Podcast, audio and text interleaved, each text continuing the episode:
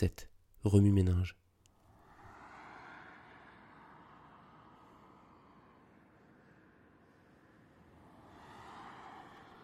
Le vendredi 30 mars 2018, à 15h07, je fermais la portière d'un aimable inconnu de l'autostop et m'élançais avec mon sac de toujours mes chaussures de randonnée vers la barrière du péage de la sortie numéro 9, déserte et minérale. Sur le zébra, juste derrière, une berline attendait. Deux personnes en sont sorties pour m'accueillir. On a balancé les affaires dans le coffre et les premières questions dans l'habitacle. La femme conduisait la voiture et la conversation, en parlant franchement, de trucs dont elle semblait avoir une longue expérience, et ça ne me serait pas venu à l'idée de la contredire. Je lui trouvais une certaine sensibilité, habillé dans une rudesse de forme. Lui, je me souviens qu'il avait de longs cheveux gris, un bleu de travail, et du bleu il en avait aussi derrière des verres progressifs, trop fumés par rapport à la luminosité, comme toujours. Il abondait dans le sens de sa femme, en glissant quelques anecdotes d'une grosse voix douce. Je ne sais plus ce qu'on s'était dit, mais je me souviens que je me sentais entre de bonnes mains, sur ma banquette arrière. J'avais bien aimé ces huit premiers kilomètres vers ma nouvelle vie.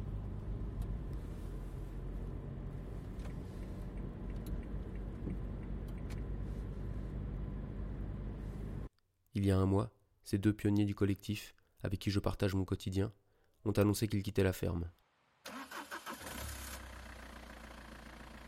Séisme. Je venais de publier le pitre 6 pour chanter l'harmonie miraculeuse que nous avions réussi à créer, et voilà qu'un cinquième de la charpente se pétait la gueule. J'étais sonné, pris d'un sentiment d'échec. Les doyens se barraient. On n'avait pas su les retenir. Ils n'avaient pas trouvé leur compte sur nos onze hectares de joie. Ils préféraient vivre seuls, comme tout le monde finalement parce que les petites futilités qui coinçaient avaient eu raison de tout le reste. J'étais déçu, comme un gosse, trahi par les événements. Le Père Noël n'existait plus. Les réunions émotionnelles ne pouvaient pas tout résoudre. Je prenais une énième leçon sur la volatilité de tout, sur la finitude des pages. La petite douche froide avait réouvert le robinet à doute. Bilan. Ça fait dix mois que je suis fermier, enfin que j'habite dans une ferme. Nuance.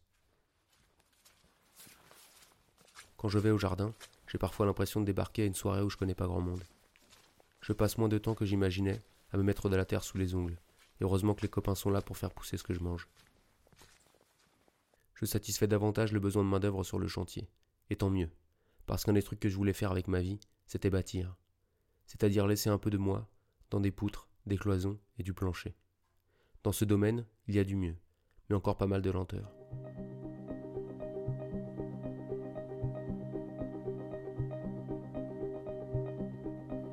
Ma spécialité à moi, c'est l'art. Et il n'est pas très fermier. Je suis un ordinateur qui écrit, retouche et monte sur son ordinateur. Diffuse, promeut et démarche depuis son ordinateur. Son ordinateur, il est allumé, trop souvent. Et trop peu. Peut-être. Parce que peut mieux faire. Là aussi. Pour accéder à la sainte reconnaissance qui permet aux artistes de survivre, il faudrait que je m'acharne plus. J'ai l'image de l'écrivain, fou de discipline, grattant 10 heures par jour, qui me fait penser que pour être bon jardinier, bon bâtisseur, bon artiste ou bon tout court, il faudrait faire ça H24.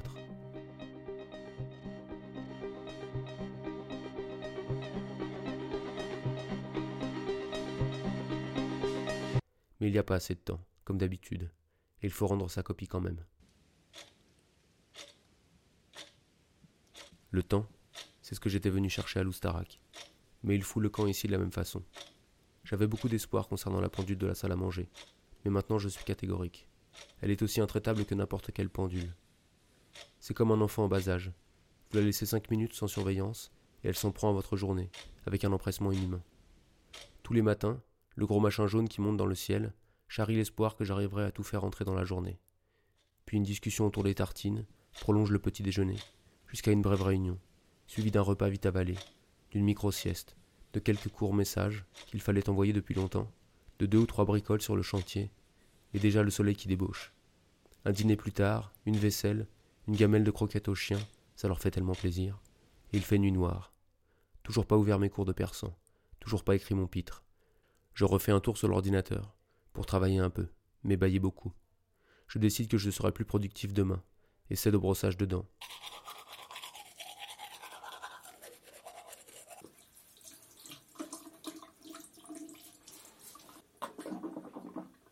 Je lis deux pages et je m'effondre. Procrastination 1, Bibi 0.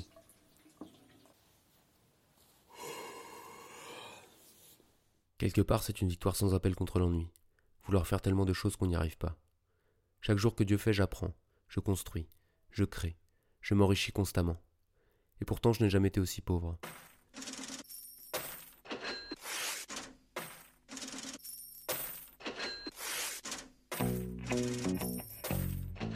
Malgré toute notre autonomie, nous convoitons encore certains des biens, matériaux de construction, outils ou céréales, venant d'un monde extérieur encore habitué à l'archaïque système de la monnaie.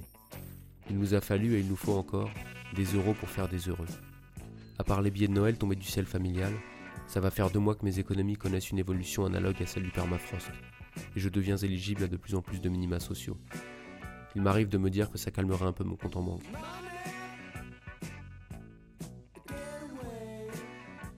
La semaine dernière, je suis allé à un rendez-vous, à une heure à vélo sur les côtes du Béarn. Faisait beau, beau comme ces coteaux épargnés par le maïs conventionnel. Dans ces moments-là, je tartine mes chaussures sur les pédales et j'ai le temps de penser. Je pense au temps que gagnent les gens qui me doublent, à ce qu'ils font de ce temps. Peut-être que eux, ils gagnent du pognon avec ce temps, grâce au pétrole qu'ils ont mis dans leur voiture. Dans ce cas, c'est de l'argent carboné, un peu sale. Moi aussi, je vais bosser. Pour de l'argent moins sale du coup, parce que j'y vais en vélo. Ce que je vais toucher est passé dans la lessiveuse des impôts. C'est de l'argent public, pour de la culture. Mais avant de se transformer en budget public, cet argent-là, il venait d'où? Il avait été gagné comment? Si ça se trouve, il a été prélevé sur le salaire d'un employé d'un grand groupe industriel. On peut émettre l'hypothèse que ce groupe participe, en transformant des matières premières, à la prédation organisée des ressources naturelles, et à la redistribution inéquitable des richesses produites. J'ai gagné de l'argent sale moi aussi, si ça se trouve et on s'en sort pas.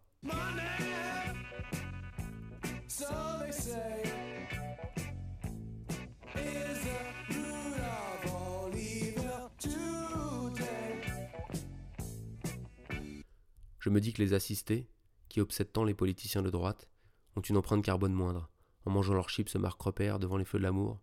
Je l'ai emmené à Fairview et je l'ai donné à Sharon. Que le diplomate qui passe sa vie dans les avions et les costards pour aller ouvrir des conférences internationales sur le climat. Et nous allons passer, si vous le voulez bien, après la clôture de ce comité, à une séance plénière de la COP où je donnerai la Pourtant, le deuxième est mieux rémunéré. On considère qu'il est méritant. Il pollue, mais il gagne plus, parce qu'il travaille plus. Mais à quoi juridique ou d'un texte convenu d'un commun accord, ayant valeur juridique élaborée au titre de la Convention et applicable à toutes les parties. Pourtant, nous aussi, on bosse toute la journée à la ferme. Et pas que pour nous. On accueille des gens, on construit une maison réellement intelligente, qui servira à d'autres quand on sera mort, on régénère le sol, on montre aux curieux, et certains produisent même de la culture. Mais on n'arrive pas à échanger ça contre d'autres choses dont on a besoin. Parce qu'à Biocop, ils n'acceptent pas encore d'être payés en poèmes.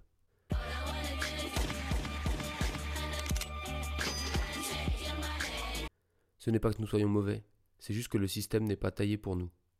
Être alternatif en 2019, ça ne rapporte rien financièrement. À la ferme, il y en a qui bossent en maison de retraite ou qui font des ménages dans des chaînes de supermarchés pour pouvoir se payer le luxe de la sobriété. Si on veut de l'argent, il faut bosser pour ceux qui en ont, ceux qui écrivent les règles du jeu, ceux qui vont plus vite, à n'importe quel prix. Le système économique actuel est une course.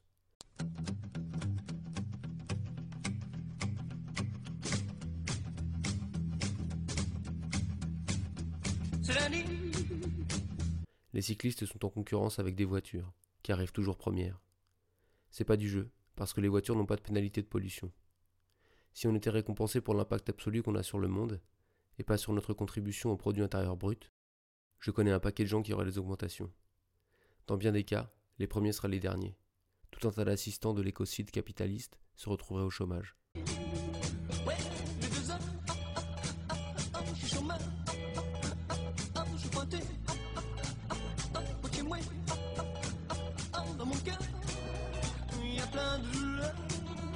Et si personne ne demandait d'allocation, est-ce que le gouvernement utiliserait cet argent pour les hôpitaux qui craquent Ou pour recruter plus de soldats et défendre par la violence notre modèle inégalitaire de société?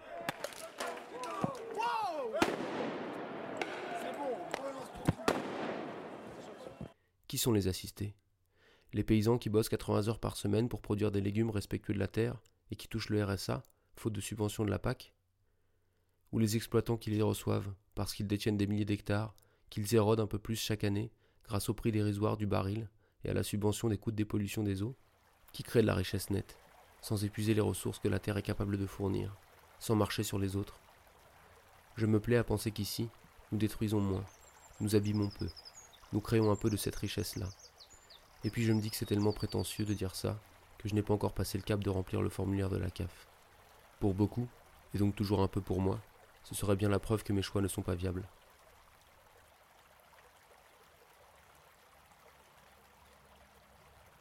Pour l'heure, et en attendant la consécration posthume, je ne décourage pas d'atteindre la pérennité économique. Sinon, vous serez malgré vous les mécènes d'un aller pour la terre, ou d'autres formes de poésie.